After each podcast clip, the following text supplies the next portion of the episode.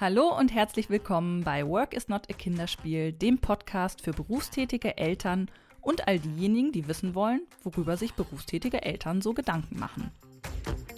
In dieser Folge lösen wir endlich ein Versprechen ein. Wir sprechen über das Thema Mutter-Kind-Kur.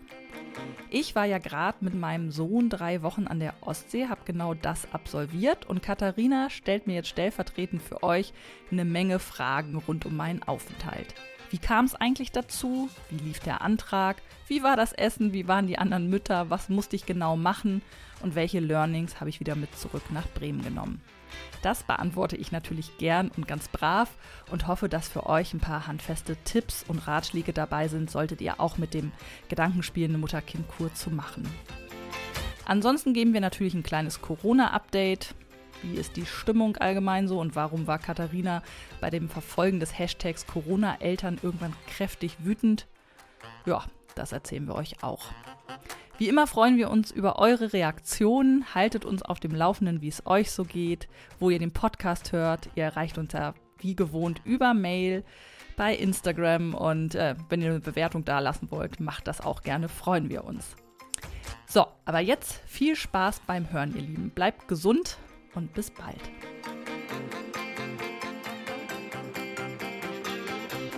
Hallo Katharina. Hallo Sandra. Katharina, hm. mir ist was aufgefallen, ja. nachdem wir die letzte Folge äh, über den Äther gejagt haben. Wir haben einen Begriff sehr selbstverständlich benutzt, als müssten ihn alle kennen, ihn aber eigentlich in der Sendung nicht aufgelöst. Ähm, das wollte ich nochmal nachholen und das verbinden mit einem Erfahrungsbericht, beziehungsweise dich nach Erfahrung fragen. Wir haben nämlich in der letzten Folge, vielleicht erinnert der ein oder andere sich, über CBD-Öl gesprochen. Und ich persönlich kannte CBD-Öl bis vor ungefähr vier Monaten auch nicht. Deshalb dachte ich, das lösen wir nochmal eben auf, was es damit aus sich hat. Das ist kein Öl, um seine Autofelgen zu reinigen oder einen besseren Haarwuchs zu bekommen, sondern, Katharina, erzähl mal. Ja, das ist, ähm, ich kann das Wort gerade spontan gar nicht aussprechen. Cannabiolöl heißt das, glaube ich, ne? Canna ich also, weiß es nicht. Äh, genau, also das ist quasi aus der Cannabispflanze, aus Hanf ähm, gewonnenes, äh, hochkonzentriertes Öl, dem aber das, ich sage immer Halluzinogen, das ist mhm. aber falsch. Also das äh, Cannabis als solches kann ja abhängig machen und äh, ist eine Droge und illegal und so weiter, aber dieses CBD-Öl, das ist sozusagen das Extrakt aus der Pflanze, was ähm, es in unterschiedlichen Dosierungen gibt. 5%, 10%, 15 und 20% sind, glaube ich, in Deutschland erhältlich. Und ähm, dieses Öl ähm, macht eben nicht abhängig. Dieses Öl äh, sorgt nicht für ähm, eine psychedelische Wirkung, sondern dieses Öl, und äh, da bitte ich euch das auch selber, falls ihr Interesse daran habt, nochmal ähm, zu verifizieren und zu suchen, weil wir natürlich hier keine gesundheitliche Aufklärung oder Beratung machen dürfen. Ähm, das soll eben bei verschiedenen Dingen helfen. Also das ähm, wird immer zu, wird häufig empfohlen, wenn man irgendwie unentspannt ist oder wenn man Beruhigung sucht oder ich weiß, dass es bei verschiedenen Schmerztherapien auch empfohlen wird wird, glaube ich, in Deutschland als Nahrungsergänzungsmittel geführt, wenn ich das richtig weiß. Und ich bin darüber aufmerksam geworden über dich, Sandra. Ja, und wie ist es? Hast du schon ausprobiert? Ja, mein Mann hat das 20-prozentige bestellt. Ähm, nachdem, ja, der hat das bestellt, als wir unsere letzte Folge aufgenommen haben, weil er meinte, boah, wenn die Kitas bis zum Sommer zubleiben, dann ne, brauchen wir jetzt Beruhigung. Ich habe das ähm, so drei Tage lang genommen und bin da irre müde von geworden und hatte das Gefühl, dass mein Blutdruck noch niedriger ist, als er sowieso schon ist und habe es dann wieder abgesetzt. Und Wann hast du es denn genommen? Also hattest du es tagsüber genommen oder zum Schlafen? Mhm. Oder? Also bei dem, was wir haben, stand dabei, dass man dreimal am Tag einen Tropfen unter die Zunge nehmen soll und so habe ich das ähm, eben zwei, drei Tage lang gemacht. Und das war, ähm, was gut war, war, dass ich das, äh, das kam an kurz bevor ich meine Periode bekam und ich hatte unfassbare Periodenschmerzen, also äh, einfach Unterleibsschmerzen. Und da hatte ich schon den Eindruck, dass das hilft, aber als die Periode dann durch war, hatte ich auch nicht mehr das Gefühl, dass ich das brauche. Und mein Mann nimmt das jetzt schon eine Weile länger und der ist wirklich sehr relaxed, sagen wir es mal so. Mhm. Ich habe es ja ähm, empfohlen bekommen, um besser zu schlafen. Mhm. Also ich habe das immer abends genommen. Hat das geholfen? Und ich, ja, schon. Also es war jetzt nicht so, dass ich immer äh, wie ein Stein geschlafen habe, aber dieses Gedankenkreisen hat Mhm. äh, merklich aufgehört. Also wenn man ähm, mit Schlafstörungen zu tun hat, dann ist es ja irgendwann auch so, dass du im Bett liegst und wirklich sauer wirst darüber, dass du nicht schlafen kannst. Ne? Mhm. Und das hat damit äh, sehr gut aufgehört und manchmal habe ich auch tatsächlich sehr gut geschlafen, also bin vor allem sehr schnell eingeschlafen. Ähm, ich nehme es momentan nicht, aber habe in den letzten zwei, drei Tagen tatsächlich auch drüber nachgedacht, ähm, das abends mal wieder zu nehmen, weil ich auch merke, dass mein Schlaf sich nach Wochen, wo er wirklich super war, jetzt auch wieder merklich äh, verschlechtert. Also ich habe auch so das Gefühl, so äh, Corona-Woche 6 ist jetzt auch so eine, die ein bisschen fuchsig wieder macht. Und ähm, also ich überlege das tatsächlich wieder zu nehmen. Mir hat das schon eine gute Wirkung gebracht. Aber ich habe es, wie gesagt, abends zum Schlafen genommen. Und welche ähm, Prozentzahl hast du genommen? Mm, 10 Prozent, wenn ich das richtig weiß. Und dann fünf ähm, Tropfen unter die Zunge. Schmeckt fürchterlich, Leute. Er, ja, erschreckt euch nicht, wenn ihr das nehmt. Das ist wirklich kein Vergnügen. Und man muss es ja auch ein bisschen im Mund behalten, damit es wirkt so. Aber ja, je nach Leiden nimmt man ja vieles in Kauf. Ne? Das ist halt so. Medizin schmeckt ja meistens auch nicht. Aber ja, das wollten wir nochmal ähm, aufklären. Vielleicht äh, begegnet euch das dann auch an anderer Stelle. Bei mir war das so, nachdem ich davon gehört habe, ist es mir plötzlich überall begegnet. Ist ja so der Mhm. Klassiker. Ne? Und ich habe dann auch bei Instagram oder so gemerkt, dass äh, es da richtige Fans gibt und ähm, ja, dass es dazu viele Informationen gibt. Aber man musste mir das Stichwort erst geben. Ich kannte das vorher auch nicht. Also lest euch da gerne mal ein. Vielleicht äh, gerade in Tagen wie diesen was, was euch ähm, ganz gut tun kann. Also Und nicht- süchtig macht's nicht. Genau, und nicht erschrecken, es kostet schon Geld. Also Genau, und es ist sehr, sehr teuer, ja, tatsächlich. Also mein Fläschchen hat, glaube ich, n 50 Euro gekostet. ja, und Aber das habe ich jetzt auch schon ein Weilchen. 120? Mhm. Boah, Wahnsinn. Und dann gab es so einen Rabattcode und Wahnsinn. dann hat es, glaube ich, 100 gekostet. Äh, Christian, mein Mann hat mir davon auch nichts erzählt, sonst hätte es das nicht gegeben, weil da hätte es von mir als Finanzministerin keine Freigabe für gegeben. Aber der macht manchmal solche Sachen. Ja, aber es gibt ja Menschen, bei denen das wirklich richtig gut bei irgendeinem Leiden Mhm. hilft, Schmerzen oder ähm, depressive Verstimmung oder so. Und da ähm, versenkt man ja sonst in, weiß ich nicht, irgendwelche Begleitmedikamente oder einfach in die Trauer auch so viel Nerven und Geld. Ähm, dass ich dann immer denke, wenn es hilft, dann ist das, kostet das eben und äh, weiß ich nicht, eine Stunde beim Heilpraktiker kostet auch so viel so, ne? Und da bist du nach 45 Minuten weg und kaufst dann erst deine ganzen Kapselchen. Ja, ja, und also ich, man muss mal gucken. ich bin da auch fein mit. Also im Moment ist halt alles so durcheinander, dass äh, hier auch gilt, dass nach, einfach nach jedem Strohhalm gegriffen wird. Und wer heilt, hat recht, sage ich ja sowieso immer. Wie ist bei euch die Corona-Woche 6 so? Ja, ich habe es ja gestern schon auf Instagram geschrieben, ne? Also ähm, es ist halt genauso, wie es vor äh, zwei und vor vier Wochen war.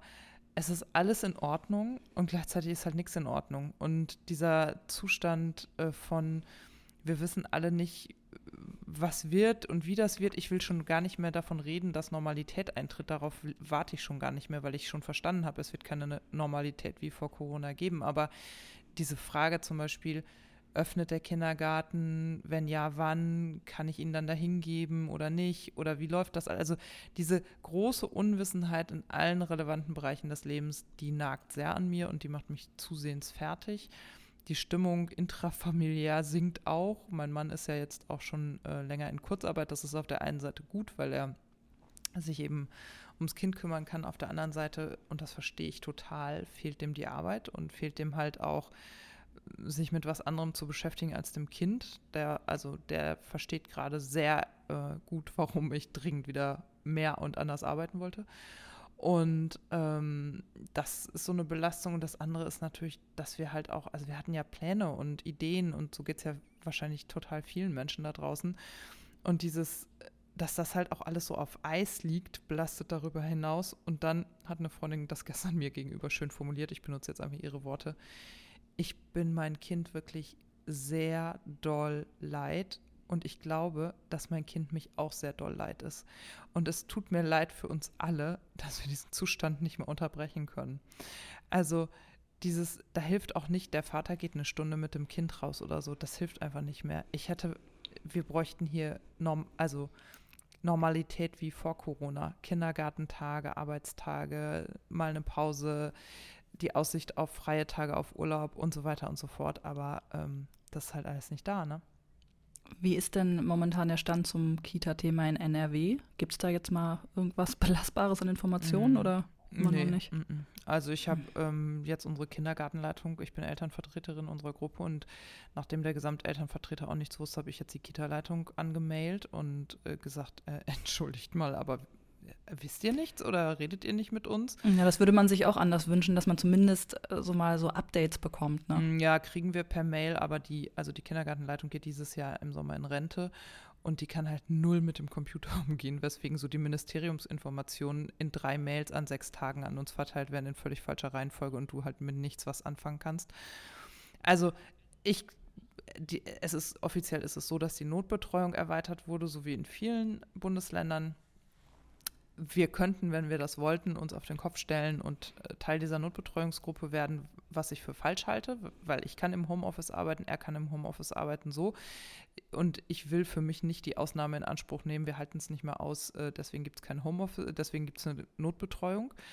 Ähm, es ist halt aber auch total unklar. Also die Information des Kindergartens lautete, wir haben Betreuungsverbot, wir haben drei notbetreute Kinder hier, nächste Woche werden es acht. Ähm, mehr können wir nicht sagen. Die können mir nicht sagen, wie die Kolleginnen damit umgehen. Also die rücken ihre Informationen halt auch nicht raus. Und ich bin ehrlich gesagt auch langsam ein bisschen sauer auf meinen Kindergarten, weil ich denke so, also ich stelle mir das im Miteinander auch anders vor. Ich finde, da kann man die Elternvertreter auch mal informieren, weil wenn man selber nicht in der Lage ist zu informieren, dann nutzt man halt seine Elternvertreter und dann geben die die Infos weiter. Aber ja, ich, ich bin auch ratlos. Ich habe auch keine Idee mehr, wie ich da noch Informationen reinkriege, weil also jeder auch was anderes erzählt, die Lage unklar ist und ich fürchte, wir werden einfach wieder bis Ende nächster Woche warten müssen und dann mal gucken, wie es dann weitergeht.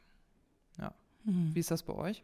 Wie geht's dir? Was macht ihr so in Corona-Woche 6 oder 7? Ja, also tatsächlich war Corona-Woche 6, äh, ich sagte es ja gerade schon, ähm, ähnlich wie die erste, eine der schlechteren. Also die erste ist, glaube ich, nicht zu toppen, ne? aber danach stabilisierte sich das so und ich war sehr diszipliniert. Wir haben das hier gut irgendwie strukturiert und so. Ich merke aber, die Luft ist so langsam raus. Und jetzt war es auch diese Woche so, dass ich ähm, nur einen ähm, ja, einen Arbeitsnachmittag hatte. Ansonsten war ich alleine für das Kind zuständig. Die Wochen davor war das anders. Ähm, und ich merke den Unterschied, also wie viel erschöpfter ich bin, wenn ich hier nicht zwei, drei halbe Tage habe, ähm, in denen ich selbstbestimmte Zeit habe. Und ähm, ich weiß eben nicht, wie das die nächsten Wochen weitergeht. Das wird sich in der Firma meines Mannes erst in der nächsten Woche klären. Und es kann sein, dass ähm, ähm er nicht mehr in Kurzarbeit gehen wird. Und das bedeutet dann für mich, dass ich auf unabsehbare Zeit hier alle Tage habe. Und das ist für mich ähm, eine Aussicht, die ich äh, schwer ertragen kann. Also weil ich einfach merke, wie erschöpfend das ist. Und ja, die Luft ist raus. Also am Anfang, die, die Wochen davor, habe ich mir halt immer mal ähm, hier schöne Ecke im Garten oder Haus vorgenommen, das gemacht, immer geguckt, was so ein pädagogisches Highlight am Tag sein kann und so. Und ich merke, jetzt geht es nur darum, die Tage gut durchzukriegen, ohne sich permanent irgendwie anzufrotzeln. Also jetzt Kind und ich. Ähm, ja, die Luft ist gerade so ein bisschen raus. Und äh, die Woche war so ein bisschen geprägt von Kampfesgeist auf der einen Seite und permanenter Enttäuschung auf der anderen. Und ich glaube, das zeigt sich ganz gut an diesem, ich glaube, das war jetzt vergangenen Montag, ne, mit dieser Hart aber fair Sendung. Mhm. Erinnerst du dich? Ja. Genau, da war ja, äh, da ging ja gerade dieser Hashtag Corona-Eltern los und ähm, wir haben da bei Instagram irgendwie so mit ein paar Leuten irgendwie das so vorbereitet und dann startete das und man las überall an diesem Abend noch vor Hart aber fair über die Belastung von berufstätigen Eltern oder Eltern allgemein. Und das war so eine Kampfestimmung. Und dann schaltest du diesen Fernseher ein und hörst da den saarländischen Ministerpräsidenten. Und das ist echt so, als hättest du den Zong gezogen, weißt du, wie früher in der Quizshow. Das Tor geht auf und dahinter ist der Zong. Und du denkst, ja, Kampfesgeist hin und her, solange die Leute das alles nicht verstehen, äh, brauchen wir auch nicht kämpfen. Also ich war dem Kämpfen dann auch so müde und ach, ich weiß auch nicht. Also die mich hat aber Fernsehsendung war sehr schlimm für ja, mich, sehr schlimm zu ertragen. Schlimm. Aber ich fand auch die Debatte, die sich auf ähm, Instagram anschloss, ganz schwer zu ertragen. Also ich finde diese Art und Weise, wie insbesondere Frauen übereinander diskutieren, kann ich auch nicht mehr ertragen. Ich habe Beiträge gelesen, wo ich, ich musste echt mal für eine Stunde das Handy aus der Hand legen. Ne? In den Kommentaren dann mm, zu Beiträgen? Ja, zu Beiträgen. Weil ich denke, ey, Leute da draußen, mal ganz im Ernst, ne? Ja, wir sitzen alle in unterschiedlichen Booten, aber wir sitzen in einem Boot und wir müssen weitermachen. Und Kommentare wie, was ist denn Hashtag Corona-Eltern für ein Hashtag? Da jammern irgendwelche gut situierten Berlin-Mitte-Leute darüber, dass die Spielplätze nicht aufgemacht sind. Wer sein Kind mal mehrere Wochen nicht ohne Spielplatz ähm, erziehen kann, der hat ja wohl ganz andere Probleme. Das finde ich so unterirdisch. Das, mm, genau, also ja. da muss ich jetzt leider mich auch mal kurz darüber auslassen, weil ich das so unfassbar unterirdisch finde, dass wir immer noch nicht nicht weiter sind in unserer Debattenkultur. Es ist doch vollkommen egal, ob mein Problem lautet, der Spielplatz ist zu, die Kita ist zu, ich habe Bauchschmerzen oder was weiß ich. Am Ende haben wir alle das gleiche Ziel, nämlich so kann, wie es gerade ist, kann es nicht sein. Also müssen wir laut und sichtbar dafür werden, dass wir überhaupt gesehen und wahrgenommen werden. Also ich war entsetzt. Ich habe auch von Accounts, den ich sehr schätze, so Beiträge weitergeleitet bekommen, wo ich gedacht habe, das kann doch echt nicht wahr sein. Also ich habe auch mit einigen diskutiert und gesagt, ich will überhaupt nicht andere Meinungen plattreden, darum geht es mir nicht. Aber die Art der Argumentation muss mal überdacht werden. Und es geht nicht immer auf diese Klein-Klein-Ebene zu gehen und jemandem wie im Sandkasten die Schippe überzudreschen für das, was er lebt und wie er lebt und was sein Problem ist. Das kann es doch wohl echt nicht sein. Ich habe auch ähm, eine Nachricht äh, bekommen von einer Followerin, die mich auch gefragt hatte, warum ich eigentlich immer so laut tönen würde. Ich sei ja nun in einer eher privilegierten Situation. Und dann habe ich da kurz drüber nachgedacht und dachte, ja, gerade weil ich in einer privilegierten Klar. Situation bin, töne ich laut, weil ich die Kapazitäten habe. Ich habe ähm, die Möglichkeiten, äh, eine Stimme zu haben und ich nutze ja auch für alle Eltern. Ich nutze ja nicht für, für meine Szene, sondern wir machen das ja für alle. Dass, dass Elternschaft, Eltern, die, die Belastung von Familien, Familienpolitik, dass das generell äh, Stellenwert bekommt. Also ich mache das ja nicht für mein, für den Mittelstand nur und für die äh, Spielplatzproblematik, sondern um quasi das ähm, Scheinwerferlicht auf eine Gruppe Menschen zu richten, so, ne? Und äh, ich sag mal so, gerade die, die sozial nicht so privilegiert sind oder so, die ähm, haben ja oft die Kapazitäten nicht, die Zeit nicht, die sind alleinerziehend und haben keine Zeit, solche Debatten bei Instagram loszutreten irgendwie, ne? Und für die machen wir das ja auch. Also das finde ich so schade, dass das, das oft ich. nicht gesehen wird, dass ich das gar nicht für mich mache. Warum sollte ich mich darüber ähm, echauffieren, wie die Arbeitswelt, wie Arbeits, äh, äh, Arbeitgeber mit Angestellten umgehen? Ich bin überhaupt nicht angestellt. Ich bin mein eigener Arbeitgeber oder meine eigene Arbeitgeberin. Und trotzdem tue ich das, weil ich das schlecht finde, was da passiert oft. Für die, die in einer anderen Situation sind. Ähm, das habe ich dann auch so wiedergegeben. Ich glaube, das wurde auch verstanden, aber ähm, ich glaube, das ist für alle nochmal ganz gut zu hören. Man tut das gar nicht für sich, sondern für die vielen anderen mit. Ja, und mir persönlich geht es auch darum, ich finde, man sieht doch in der jetzigen Situation total gut, wovon dieses Land getrieben ist. Dieses Land ist von Wirtschaftspolitik getrieben. Echt? Die wichtig das ist. Das ist mir noch gar nicht aufgefallen, jetzt wo du es sagst. Ja. ja und aber das checken halt viele nicht. So, und diese Wirtschaftspolitik ist ähm, natürlich ist Wirtschaft total wichtig, weil sie der Motor ist. Und die Wirtschaftskrise, in die wir jetzt gerade mit Karawum reinrauschen, wird die schlimmste sein, die wir je erlebt haben. Und die werden noch zwei Generationen nach uns bezahlen. Das ist völlig klar.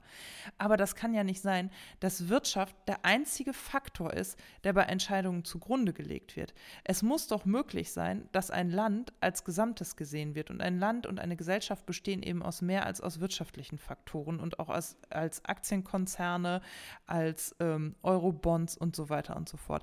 Und das ist mein Antrieb, dass ich denke, für mich gehört zu einer modernen Gesellschaft einfach dazu, dass Menschen in ihren familiären Situationen gesehen werden und dass das auch ein Antrieb ist und dass das mindestens neben der Wirtschaftspolitik steht. In meinem persönlichen Empfinden steht das da drüber, weil ohne die Menschen, die in Familien leben, die ihre Leben hier leben, funktioniert auch die Wirtschaft nicht.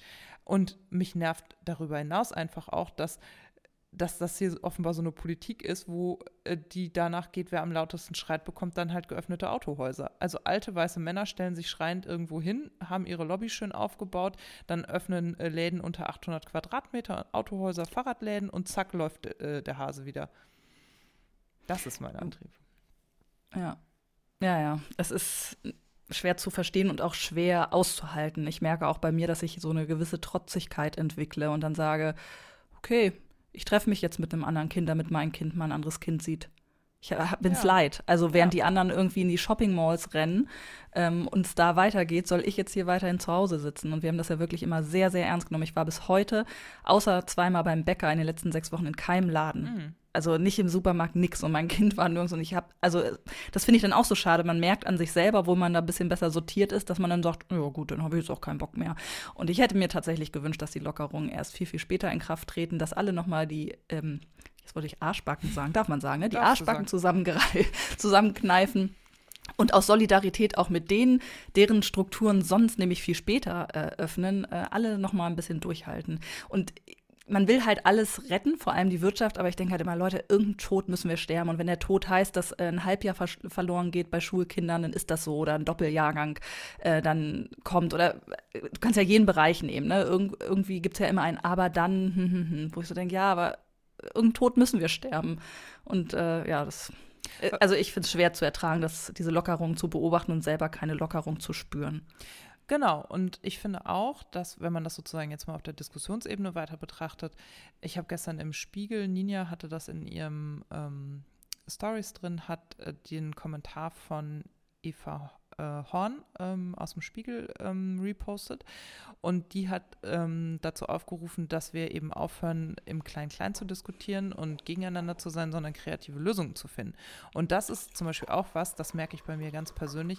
Mir fällt das gerade noch total schwer, obwohl ich mich für absolut lösungsorientiert halte, ähm, Lösungen zu ersinnen. Und mich mhm. nervt, ähm, daher nerven mich, glaube ich, diese Diskussionen auch so, wo es dann darum geht, ja, wenn du dein Kind nicht mal ein halbes Jahr ohne Spielplatz äh, beschäftigt kriegst, weil ich denke, darum geht es ja nicht, sondern es geht ja um eine Lösung äh, und Lösungsansätze.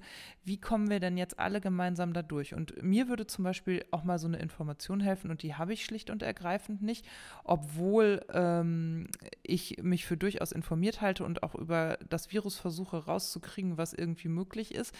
Aber darf mein Kind jetzt zum Beispiel mit einer anderen Familie, die sich auch an das Kontaktverbot gehalten hat, in Kontakt kommen? Also das wäre ja zum Beispiel so eine Lösung auch für das äh, Betreuungsproblem, dass wir uns mit einer anderen Familie zusammentäten und wir die, ähm, das wären dann drei Kinder insgesamt, weil das Zwillinge sind. Die beiden anderen, wir wären vier Erwachsene für drei Kinder und damit kann man ja schon eine Arbeitswoche gestalten. Aber hm ich weiß gar nicht, ob das sozusagen auf der einen Seite verantwortlich ist oder ob das, also ob das machbar ist, ob das okay ist, gesundheitlich okay, ob das, das dem Kontaktverbot, das im Moment ja noch herrscht, widerspricht ist. So, und da finde ich halt auch, es, ich spüre noch auch in der öffentlichen und medialen Diskussion noch keinen Raum für kreative Lösungen, sondern es geht immer nur darum zu sagen, die Geschäfte sind auf oder zu, die, der Wirtschaft geht es besser oder schlechter, die Leute gehen shoppen oder nicht, aber die, einen, einen Diskussionsraum auch zu eröffnen für, wie organisieren wir uns denn auch auf privater Ebene, um weiter arbeiten, weiter leben zu können und auch Gutes in diesem Leben und äh, zu finden und eine gute Art des Lebens haben zu können, trotz des Virus, weil der wird uns jetzt noch ewig begleiten. Wie kann das gehen? Diesen Raum, den vermisse ich noch sehr. Und das ist, glaube ich, das, was mir im Moment so schwer auf der Seele lastet. Es fehlt eine Wertediskussion. Ja, finde ich. Ja. Also es wäre eine Chance gewesen, mal eine Wertediskussion zu führen. Naja, Leute, wir warten mal ab, was äh, ab dem 4. Mai so wieder ist. Der 4. ne? Glaube ich, irgendwann jetzt. Ja. Äh, so passiert. In Berlin ähm, tut sich ja schon was in Richtung, äh, regelt es doch mit einer anderen Familie oder auch zwei Familien. Ähm, das ist so eine Option, die ich hier schwer umsetzen kann, tatsächlich bei mir im Stadtteil. Ne? Bekanntermaßen ja, sind meine ja das, äh, Leute halt nicht im Stadtteil. Ne? Mhm. Ich habe halt kein Stadtteildorf.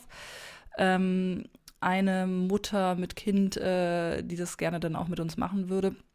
Ist halt Lehrerin und geht in zwei Wochen wieder in die Schule, wo ich mich auch frage, ja, puh, also mhm. ähm, dann ist sie ja mittendrin in dem Getöse wieder, ne? Also sie ist ja dann nicht mehr nicht in Kontakt und so. Egal. Wir werden's, wir werden euch auf dem Laufenden halten, wie wir es äh, weiter so durchhalten. Auf jeden Fall kann ich kurz und knapp sagen, Woche 6 war keine so gute. Nee, da waren schon bessere da. Und wir ja. haben eigentlich auch, wir haben, kurzer Teaser, besprochen, wir wollen heute nicht die ganze Zeit über Corona reden. Genau. Wir wollen eigentlich über die Dinge reden, die vor Corona schon aktuell waren. Und, und nach Corona wahrscheinlich noch aktueller. und in dem Fall Corona, zumindest. Ja. Genau. Denn, Sandra, du warst eigentlich, also dich hat Corona ja an einem besonderen Ort erwischt. Du warst mit deinem Sohn auf einer Mutter-Kind-Kur und wir wollten mal über diese Mutter-Kind-Kur-Geschichte sprechen. Genau, denn ähm, wer noch nicht auf Mutter-Kind-Kur war und dieses Stichwort immer mal um sich rum hat oder im Kopf, der hat da doch ziemlich viele Fragen und die werden wir jetzt ganz serviceorientiert einfach mal ein bisschen abarbeiten.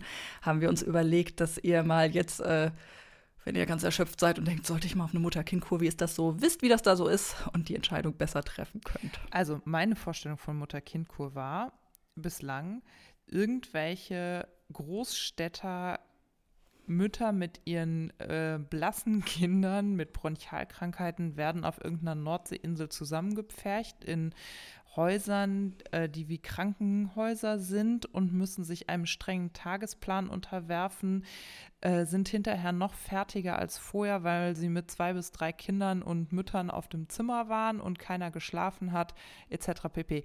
Ich glaube, deine Mutter-Kind-Kur sah komplett anders aus als meine Vorstellung, Sandra, oder? Also ich musste mir schon mal nicht ein Zimmer teilen, außer mit meinem Sohn. Und wir hatten auch ein kleines Apartment. Also jeder hatte ein kleines Apartment mit zwei Räumen, einem Badezimmer.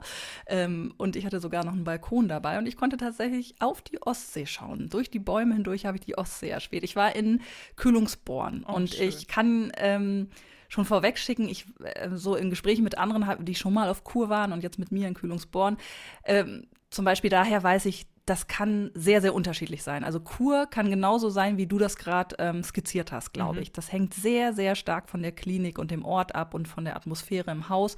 Ich glaube, ich habe es da sehr, sehr gut äh, erwischt. Also falls ihr mal irgendwann auf eurem Zettel den Vorschlag habt, nach Kühlungsborn in die Avosano Strandparkklinik zu fahren, dann tut das. Das kann ich euch sehr ans Herz legen. Ähm, wie war das denn? Waren da ausschließlich Mütter mit Kindern?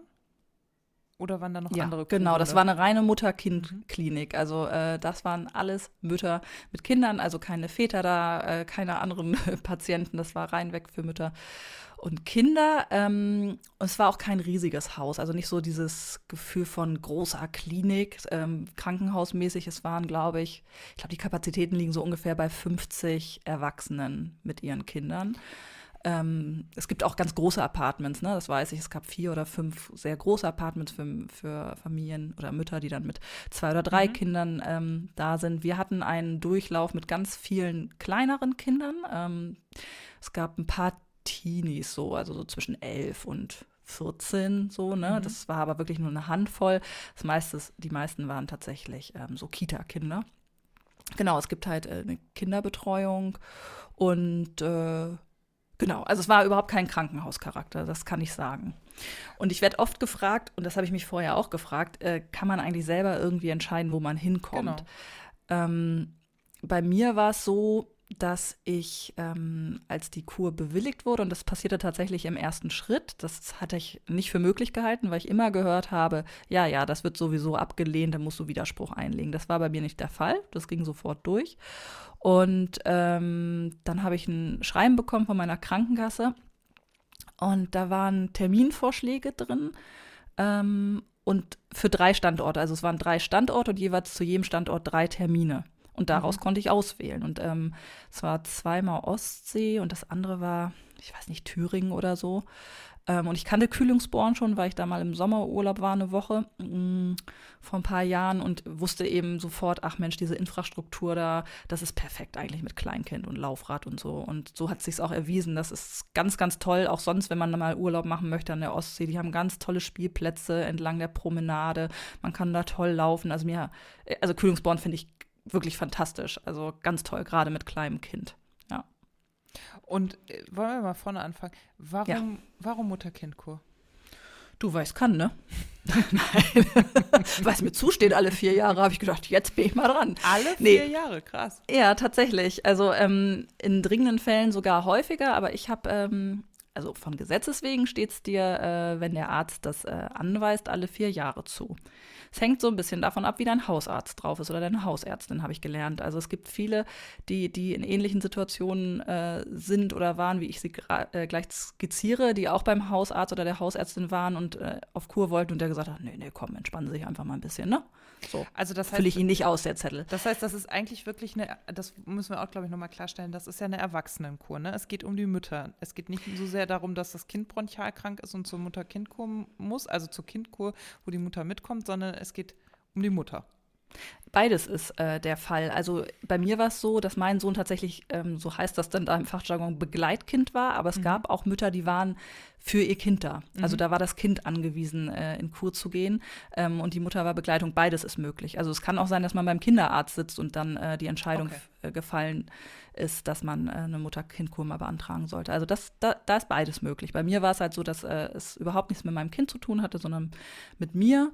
Und bei mir war es so, dass ähm, ich im Mai 2019, da habe ich auch den Antrag gestellt, da war ich einfach fertig mit der Welt. Ich war so erschöpft, ähm, dass ich tatsächlich nicht mehr so richtig wusste, wie ich zu Kräften kommen soll. Das lag zum einen daran, dass ich permanent krank war. Also ich habe jeden Infekt mitgenommen, der irgendwie irgendwo rumschwirrte. Also das jeder stimmt. hat gesagt, ach, das ist Sandra, da springen wir mal drauf. Also ich hatte ja Augenentzündung und ach, hm. die echte Grippe und wieder ein Infekt und dies und das und dann irgendwas Halsentzündung ständig. Also es war Kaum war ich äh, gesund, also alle vier Wochen kann man sagen, bin ich wieder ausgefallen für zehn Tage, weil ich wieder krank war. Ja, und auch gefühlt war das ja zu dem Zeitpunkt so, dass immer, wenn ich gefragt habe, und wie geht's, weil man so dachte, ah, sie hat jetzt so eine Fieber gehabt und war mal sieben Tage off und so, dann so, ja, ja, geht ganz gut. Und zwei Tage später war ja schon wieder das nächste da. Das war von außen schon schwer mitzumachen, aber das muss. Okay, Katharina, dann darfst du nicht mehr fragen zukünftig. Nee, Frag nee. mich bitte nie mehr. Doch, nee, das, was ich sagen will, ist,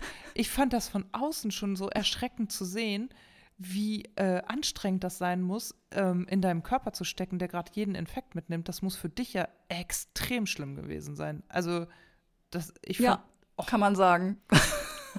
Würde ich absolut so unterschreiben. Also es war wirklich kaum noch auszuhalten. Und ähm, ja, das, man weiß immer nicht, was zuerst da ist, Huhn oder Ei oder was miteinander zu tun hat. Also ich bin sowieso recht äh, immunschwach, glaube ich. Also ich bin sehr, sehr anfällig und wenn es mich erwischt, dann meist richtig. Das ist schon immer so gewesen. Ähm, aber halt nicht so in der Häufigkeit. Ähm, und das andere ist ja, das ähm, wissen ein paar Leute, das habe ich immer schon mal thematisiert am Rande und du weißt das auch, ich habe halt zwei Jahre quasi nicht richtig geschlafen. Ja. Ähm, also Schlafstörungen waren mein ständiger Begleiter und das hatte immer mal so Hochphasen, ähm, dann wurde es mal wieder ein bisschen besser, aber es hat sich nie wirklich äh, wegentwickelt. Und dann ist so ein Infekt natürlich auch schnell da, weil du einfach keinen erholten Körper hast, Immun das Immunsystem ist runter und so, ne? Also da sind auch alle Tore offen, äh, da sagt man, alle Tore offen für irgendwelche Infekte, die reinfliegen. Ja, und so ging das halt zwei Jahre und ähm, es war, also das war dann einfach irgendwann so eine Notleine-Situation, dass ich gemerkt habe, okay, also irgendwas muss ich ja jetzt machen. Also ich habe natürlich vorher immer mal hier und da was probiert, ne, aber also auch so Heilpraktika und ein bisschen Arbeit reduziert und viel spazieren und Vitamin D und da, da, da, was man halt so tut, ne. Ähm, aber es kam halt äh, irgendwie keine, keine große Verbesserung. Und jetzt muss man dazu sagen, also bevor jetzt jemand denkt, naja, aber hat sie wirklich geglaubt, dass sich das durch eine Mutter-Kind-Kur ändert? Nee, also ich, ähm, das ist auch der Grund, warum ich sie recht spät ähm, beantragt habe. Ich bin da nicht hingefahren, weil ich gedacht habe, oh, wenn ich drei Wochen jetzt eine Mutter-Kind-Kur mache, bin ich jetzt ständig gesund, da lädt sich mein Akku total auf. Ich glaube, warum ich das dann irgendwann gemacht habe, obwohl ich, obwohl sich das auch nicht so gut anfühlt. Also das muss ich auch sagen. Ne? Es kommt einem schon so ein bisschen vor, als würde man so öffentlich Schwäche eingestehen. Und das tut man ja ungern. Aber ich glaube, ich habe das auch getan, um irgendwie ja, sichtbar zu machen, nee, ich, mir geht's wirklich nicht gut. Also das, das weiß ja dann auch das Umfeld. Du kommunizierst äh, deiner Umgebung, auf der Arbeit, im Privaten, ich fahre auf Mutter-Kind-Kur. Und das ist ja also ein deutlicher Hinweis, ich komme irgendwie gerade nicht alleine auf die Beine. Das, das heißt aber nicht, dass ich gedacht habe, dass ich danach jetzt kerngesund bin. Also das ist auch Quatsch. Das ist genauso, als würdest du immer Stress haben und dann sagt dir jemand, ja, fahr doch mal ein langes Wochenende ins Wellness-Hotel. Das bringt ja auch nichts. Also deshalb stand ich diesem Prinzip Mutter-Kind-Kur also vorher oder irgendwie auch nach wie vor ähm, mit gemischten Gefühlen gegenüber, was für viele auch ein schönes Totschlagargument ist, so für Chefs oder vielleicht für nicht so gleichberechtigungsorientierte Männer, die dann sagen, ja, ja, fahr mal drei Wochen weg, dann ist wieder gut. Naja, und also ich kenne schon auch ein paar Frauen, die auf einer Mutter-Kind-Kur waren und ich würde sagen, deine Geschichte, um dem vorwegzugreifen, ist die beste, die ich kenne. Ne? Also das, was ich anfangs skizziert habe, skizziere nicht aus äh, Lust und äh, weil ich es mir ausgedacht habe, sondern ich glaube, das, was da passiert, hängt ja stark auch von der Qualität der Klinik dann ab und ähm, wie es dir da nachher mitgeht, ne? Das, bestimmt. Also das, wie gesagt, das habe ich auch wahrgenommen, ähm, dass ich wirklich großes Glück hatte. Also es kann sein, dass jemand von euch jetzt einen Antrag ausfüllt und dann ganz enttäuscht ist, weil es ganz anders wird als das, was ich jetzt erzähle. Aber ich, vielleicht ist es trotzdem als Gegengewicht, dass es eben auch gut laufen kann, mal ganz, ja, ja, ganz absolut. Ne? So, und ja. also das war im Mai 2019. Das ist ja Mhm. jetzt auch schon fast ein Jahr her. Da hast du den Antrag gestellt. Wie lange hat das dann gedauert, bis, das, bis du Bescheid bekommen hast? Äh, ungefähr vier Wochen, wenn ich mich richtig entsinne. Mhm, also es war jetzt nicht schnell, so, dass ne? ich, dass ich vier Tage später was hatte, aber es dauerte jetzt auch nicht ewig. So drei, vier Wochen waren das, ja. Und das heißt, das war Mai, dann waren wir im Juni 2019 und gefahren bist du dann ja aber erst im März diesen Jahres, 2020. Ende Februar, genau. Ende Februar, ja. Die, die ersten Termine, die mir angeboten wurden, waren ähm, rund um Weihnachten. Das wollte ich halt nicht so gerne. Dann hatte mein äh, Sohn ja Anfang, Janu äh, Anfang Februar äh, auch Geburtstag. Also die Termine lagen immer so über Geburtstag oder Weihnachten. Mhm. Und das war dann auch der letzte, der angeboten war. Ähm, und da habe ich gedacht, komm, irgendwie das passt vom Standort. Da ist vielleicht ein bisschen besseres Wetter als irgendwie Ende Dezember. Und ähm, so habe ich das dann genommen. Also ich hätte im Dezember das erste Mal fahren können. Das war der erste Termin, aber auch recht weit weg. Und ich habe auch so gedacht, naja, ich habe das große Glück, dass ich ein Umfeld habe, das mir hilft, mich wieder irgendwie so auf die Beine zu stellen. Also ich war ja jetzt auch nicht völlig am Rande von Gut und Böse, aber mir ging schon ziemlich schlecht. Aber ich habe einen Mann, ich habe äh, fürsorgliche Freunde, meine Familie und ne, so, also kann, kann ja wieder mit ähm, Hilfe irgendwie ein bisschen durchatmen und mich äh, so eine Zeit lang äh, trotzdem ganz gut durch die Welt bewegen. Aber ich glaube, wenn es Menschen gibt, die alleinerziehend sind oder die so ein Umfeld nicht haben und die beantragen sowas, weil es ihnen wirklich schlecht geht und sie gesundheitlich angeschlagen sind und mental angeschlagen sind und da muss man so lange warten, das ist natürlich schon fragwürdig. Naja, das ist halt so ein bisschen wie auch bei, ähm, beim Warten auf einen Therapieplatz im Moment. Ne? Das Ja. ist ja für alle total anstrengend und auch der Grund, warum dann so komische Wellbeing-Angebote online plötzlich so boomen. Ne? Aber also, und da war das aber in dieser Bewilligung schon so, dass da verschiedene Kliniken zur Auswahl waren? Habe ich das richtig Ja. verstanden? Ah, Ja, okay. genau. Und an diese Kliniken dann jeweils die Termine geknüpft sozusagen. Genau, und ich Mhm. war total überrascht, wie serviceorientiert das auch alles äh, seitens der Krankenkasse lief. Also, dass die mir wirklich so Bögen mitgeschickt haben, so nach dem Motto, ja, wenn Sie mit dem Zug fahren, schreiben Sie mal rein, welchen Zug Sie nehmen wollen. Äh, wir buchen Ihnen die Tickets. Und also wie so, ein, wie so eine Reiseagentur. Ich Cool. war mega beeindruckt. Also ähm, die haben einem viel abgenommen. Da kam auch dann damals von der Kurklinik ähm, irgendwie so vier Wochen vorher wirklich ein gutes Infopaket, was das Nötigste beantwortet hat. Also die Fragen, die man sich so stellt, was muss ich mitnehmen, wie läuft das so am Anfang, dö, dö, dö. Ähm, also ich fühlte mich immer gut informiert, muss ich Und, so sagen. und dann war es so vier Wochen vorher, kamen die Infos und äh, du hast dann so angefangen zu packen und so. Mit was für Gefühlen bist du denn losgefahren? Also ich habe ähm, einkalkuliert, dass es entweder total schrecklich wird Mhm. und, oder dass es richtig gut wird. Also ich hab, war auf beides so eingestellt. Ähm, ich war da wirklich sehr, sehr offen. Also ich habe da nicht so riesen Hoffnung dran geknüpft, aller, äh, ja, wie ich gerade schon sagte, das wird jetzt alle meine Mhm. Probleme lösen. Ich war da sehr, sehr unvoreingenommen und habe gedacht, ja, okay, wenn es am Ende ganz schlimm wird, dann fahre ich halt wieder nach Hause. Also ich bin da ja nicht im Gefängnis. Ähm, also eigentlich alles gut. Ich weiß nur, dass ich äh, auf der Autobahn, als wir hingefahren sind, so einen Moment hatte von, okay, jetzt fährst du echt auf Mutter-Kind-Kur. Hättest du das vor vier, äh, vor vier Jahren gedacht? Nee, eigentlich nicht. Hast dich immer für tougher gehalten. Also so ein Gefühl schlich sich mal zwischendurch ein, dass ich dachte, oh, Sandra, du hast es nicht so hingekriegt, wie du es dir gewünscht hast. Aber das ist dann auch relativ schnell wieder verschwunden. Und dann bist du da angekommen. Das stelle ich mir ja total schräg vor. Wie war das? Jetzt muss ich mich zurückerinnern. Ähm, das war, also ich, das ist ja am Anfang immer so, dass alle so gucken, wer, mit Ja. wem redet man, mit Mhm. wem sitzt man so am Tisch. Ich hatte so ein bisschen Angst, dass es eine Tischordnung gibt. Das Mhm. hatte ich mal gehört, dass man feste Tische zugeordnet. Ach du und ich hatte Angst, dass ich dann mit Leuten zusammensitzen muss, permanent, die ich nicht leiden kann oder so. War aber gar nicht so. Und ähm, dann sind natürlich die Kinder auch so ein bisschen Eisbrecher, weil die irgendwann miteinander Kontakt aufnehmen oder in derselben Kita-Gruppe sind oder so.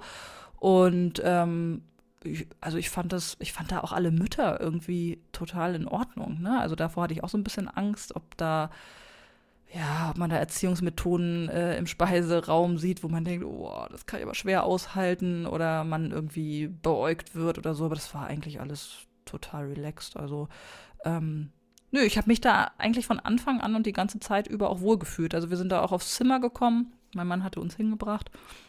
Und da war ich auch total positiv überrascht. Und ich meine, ich hatte die Ostsee vor der Tür, ne? Also, ja, voll gut. Das war halt, das war schon so ein bisschen, also man, man kann nicht sagen, dass das Urlaub war, aber also rauszugehen und äh, einfach kurz über die Straße und dann bist du am Strand auch mit Kind, so das war einfach, einfach toll.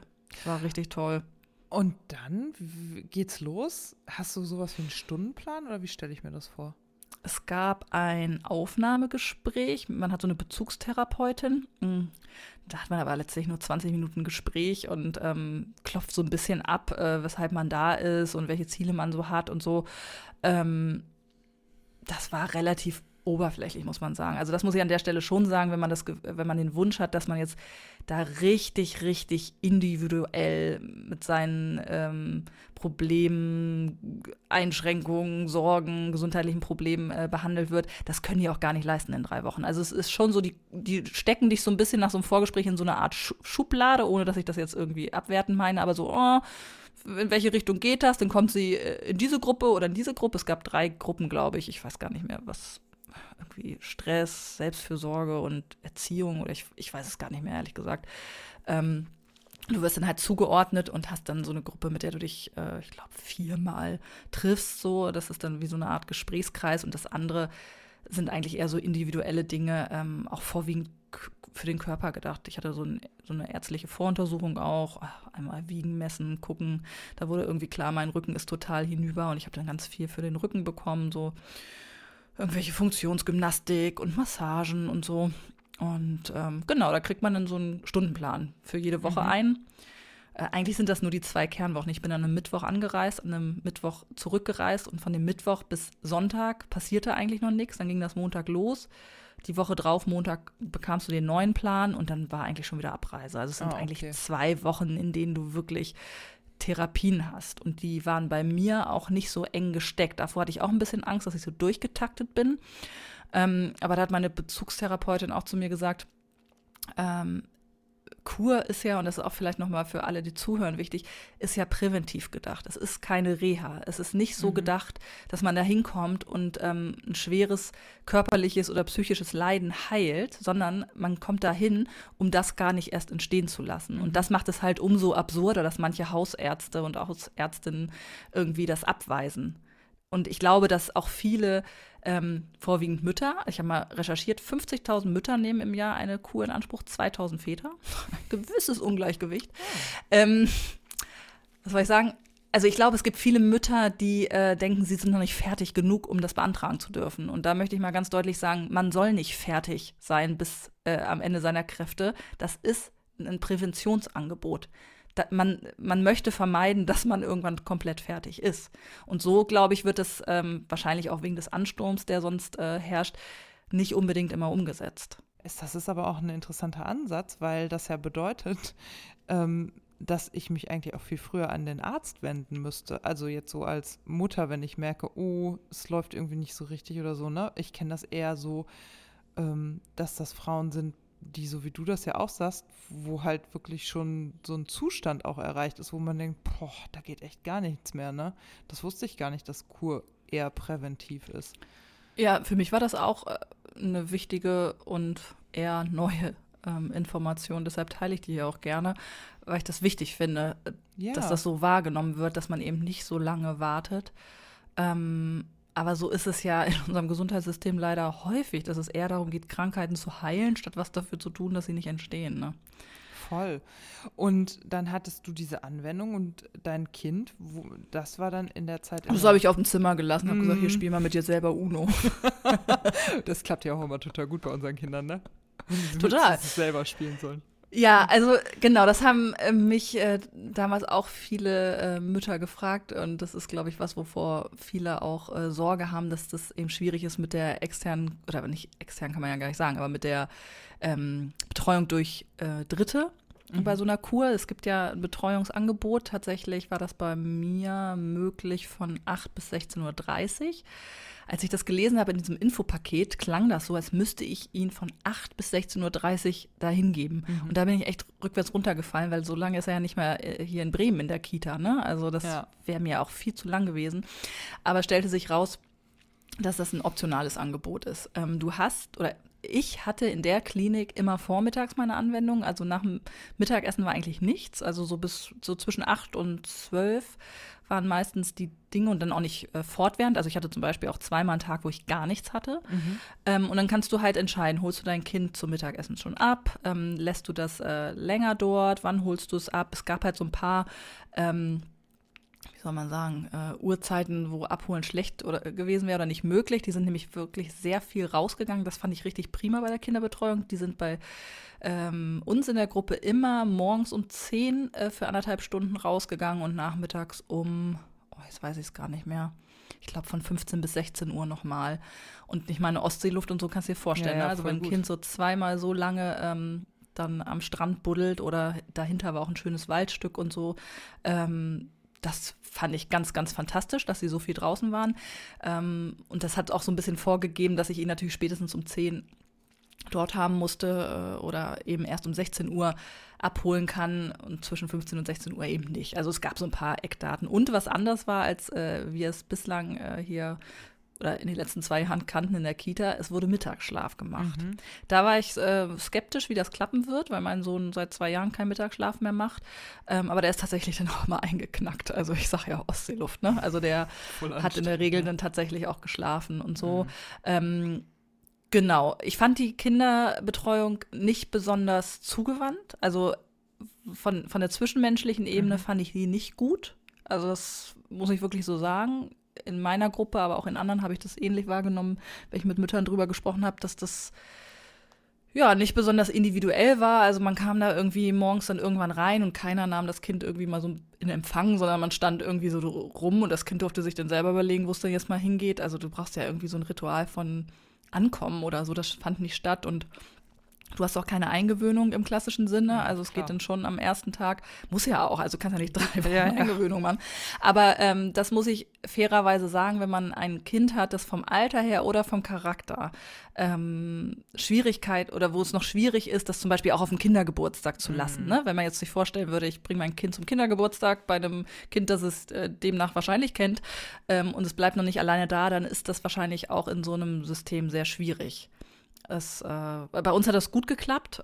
Da hatte ich auch wenig Bedenken, weil er sowas sowieso ganz gut mitmacht. Aber ich kann mir vorstellen, dass das nicht für jedes Kind was ist, für wenn das, erst das vier ist oder ja. so. Ne? Ja, ja. Also ich hatte mit unserem Kinderarzt in der Tat mal die Diskussion, der wollte gerne, dass wir auf eine Mutter-Kind-Kur fahren. Und ich habe gesagt, das ich Ach, interessant. Ja, als es äh, sein, äh, der hat ja, mein Sohn hat ja so ein Bronchialthema und da stand das mal zur Diskussion, als der, hm, der war ja mit eins im Krankenhaus, weil er dieses RS-Virus hatte. Das ist für Kinder unter zwei ähm, nicht so witzig.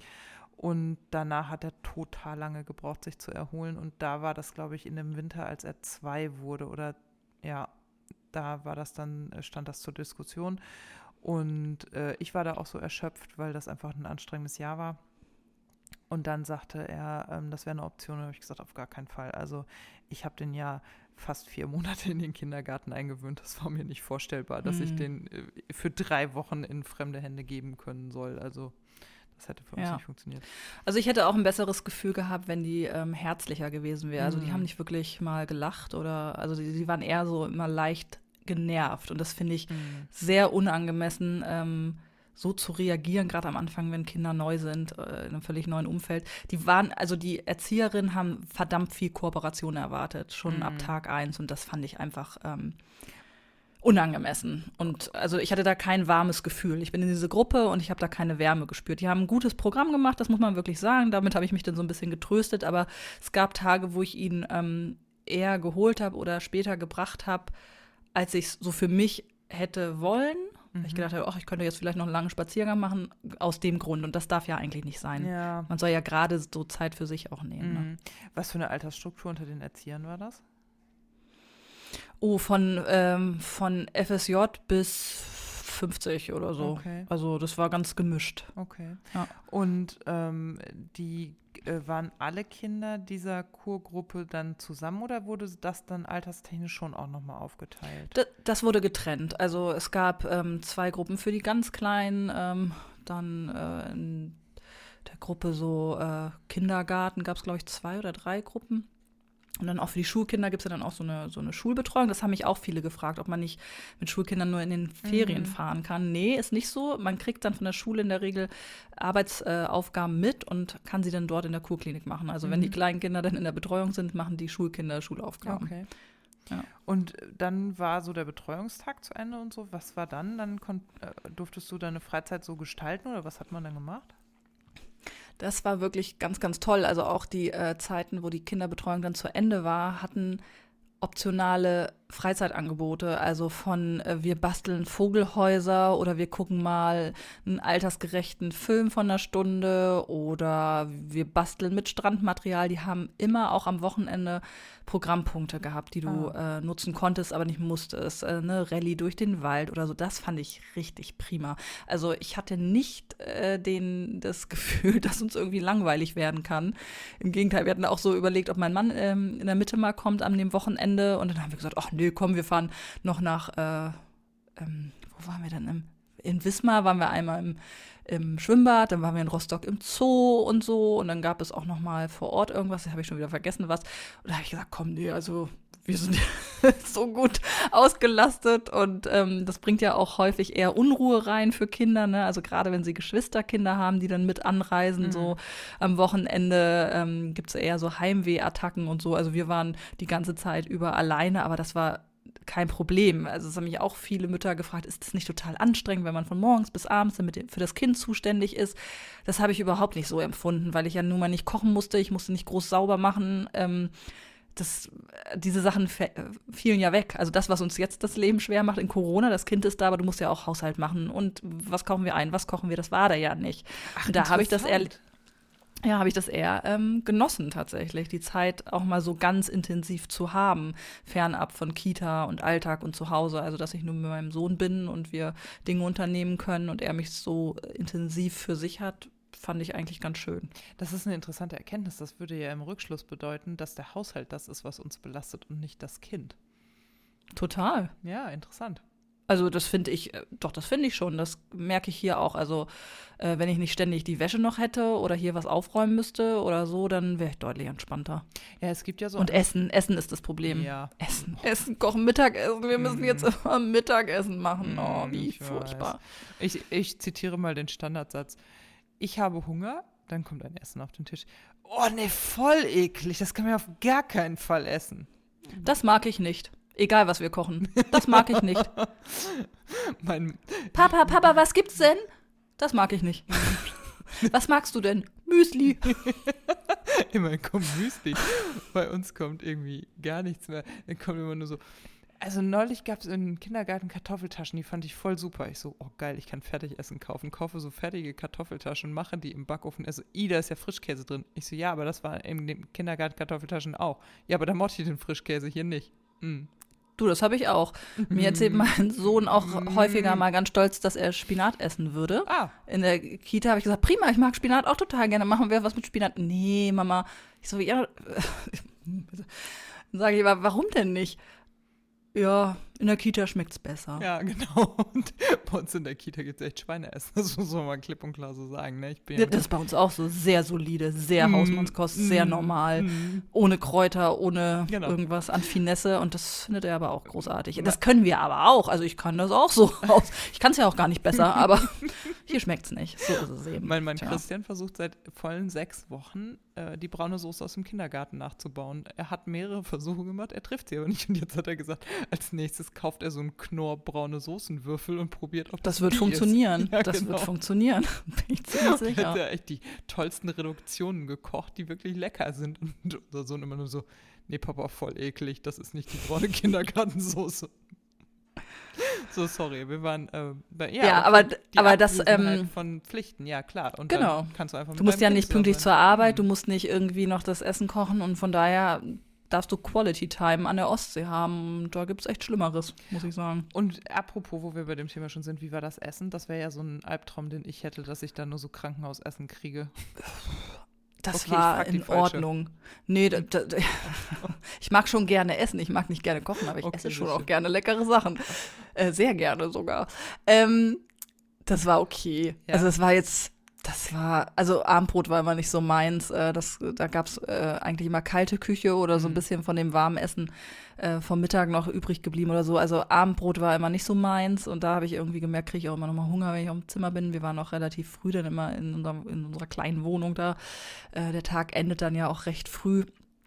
Ähm, aber Mittag und Frühstück war total in Ordnung. Also, Und was hast du dann abends so gemacht? Ähm, Fernseh geguckt tatsächlich Okay. häufig. Das mache ich zu Hause gar nicht, aber ich hatte so einen kleinen Fernseher auf dem Zimmer und dann habe ich so tatsächlich manchmal um 20.15 Uhr, 20.30 Uhr irgendwas eingeschaltet, was man so guckt. Ich glaube, Höhle der Löwen, Mhm. sowas, weißt du, oder mal den Tatort oder so. Mhm. Das hat äh, häufig geklappt. Ähm, ja, also ganz unaufgeregt früh ins Bett, also schnell Okay. Licht aus und so. Okay. Gar nichts Aufregendes tatsächlich. Und dein Sohn hat dann trotz Mittagsschlaf auch abends wieder geschlafen? Viel mit Hörspiel dann nochmal, ne? Also ich habe dann immer Geschichte gelesen. Er war im Stockbett oben. Das war da ganz so. prima. Er hatte so ein Stockbett. Ähm, muss ich dann mal hochkrabbeln und Geschichten lesen, mal wieder runterkrabbeln. Und ähm, ja, manchmal dauerte es ein bisschen länger. Also ich war meistens so irgendwann zwischen 20 und 21 Uhr dann eingeschlafen. Also meistens war er noch wach, wenn ich dann gesagt habe, komm, ich mache jetzt hier auch mal mein Programm. Ähm, ja, den Mittagsschlaf hat man schon gemerkt, das muss man Mhm. sagen. Ja, also so ganz fertig war der dann abends nicht. Mhm. Aber es war in Ordnung. Also es war jetzt kein großes, kein äh, Einschlafkampf oder so. Der hat sich dann mitten im Hörspiel oder so meist zufrieden gegeben. Oder Tipptoy hat er manchmal dann auch im Bett gemacht oder Mhm. so. Selber dann sein Licht ausgemacht, wenn er genug hatte. Und das klappte eigentlich ganz gut. Wie ist so dein Fazit nach der Kur? Ja, wenn Corona nicht gewesen wäre, könnte ich es dir sagen, weil ich bin ja so von diesem, so da reingeschlittert, dass ich gar keine Mhm. Zeit hatte, das so richtig im Alltag nacharbeiten zu lassen. Also ich habe ähm, ein, zwei Sachen, glaube ich, ähm, einfach so an Erkenntnissen gehabt und die nehme ich so mit. Ähm, ich habe jetzt nicht den riesen Effekt, dass ich das Gefühl habe, ich bin jetzt total ausgeruht. Im Gegenteil, ich hatte am Ende das Gefühl, jetzt wird erst deutlich, wo mein Körper alles, äh, also was da alles zwickt. Ich war eigentlich in der letzten Woche richtig erschöpft. Ich hatte so gehofft, dass ich da so ganz regeneriert äh, rauskomme. Ich bin ja dann auch noch krank geworden am Mhm. Ende, kurz bevor ich nach Hause musste. Ich bin ja dann auch einen Tag eher abgereist. Also ich war jetzt nicht, ähm, ich hatte eben nicht dieses Gefühl, mein Akku ist aufgeladen. Aber ich hatte mir die Zeit genommen, ähm, mal achtsam auf ein paar Dinge zu gucken. Dafür war eben mal Zeit. Ähm, ich habe zum Beispiel mein, Rücken, mein Rückenleiden das erste Mal so richtig deutlich wahrgenommen, dass man da was tun muss, dass ich darauf achten muss, dass mein Rücken echt äh, nicht so in Ordnung ist. Sowas, ne? Also ganz pragmatisch. Irgendwie habe ich jetzt äh, eine Black Roll bestellt und ähm, hatte einen Wochenplan aufgestellt für mich. Also ich bin meinen, meinen Wochenablauf mal durchgegangen, habe Mhm. gedacht, was stresst mich eigentlich, wo kann ich umschichten, wie kann es besser gehen. Habe auch versucht, äh, an mancher Stelle mein schlechtes Gewissen nicht äh, das beantworten zu lassen, sondern wirklich das, was ich brauche. Also ähm, sowas hatte ich mitgenommen, einen, einen realistischeren Blick auf meine Wochenplanung. Konnte ich jetzt nicht anwenden, weil ich habe ja keine normalen Wochen mehr so, und keine Kita und so. Also ich, ähm, da, hat, da kommt jetzt kein Wunder bei rum, aber es kommt auch nicht nichts bei rum. Also ich bin da irgendwie ganz zufrieden mit. Und habe gedacht, ich möchte das eigentlich in vier Jahren nochmal machen. Ja, aber natürlich nur da, weil ich jetzt weiß, dass es Ja, da schön ganz gut ist. Ne? Also klar, wie gesagt, es kann woanders ganz anders sein. Es, es tut einfach gut, einfach mal raus zu sein von diesen ganzen Alltagsaufgaben. Das fand Ja, ich wirklich, stimmt. wirklich toll. Mhm. Mit meinem Kind an einem schönen Platz zu sein oder an, schön, an einem schönen Ort, mich um nichts großartig kümmern zu müssen, als um ihn und um mich selber. Das ist schon ein Luxus. Ich habe das schon als äh, ein Geschenk empfunden. Ich fand das toll. Ich finde, das ist ein hervorragendes Schlusswort.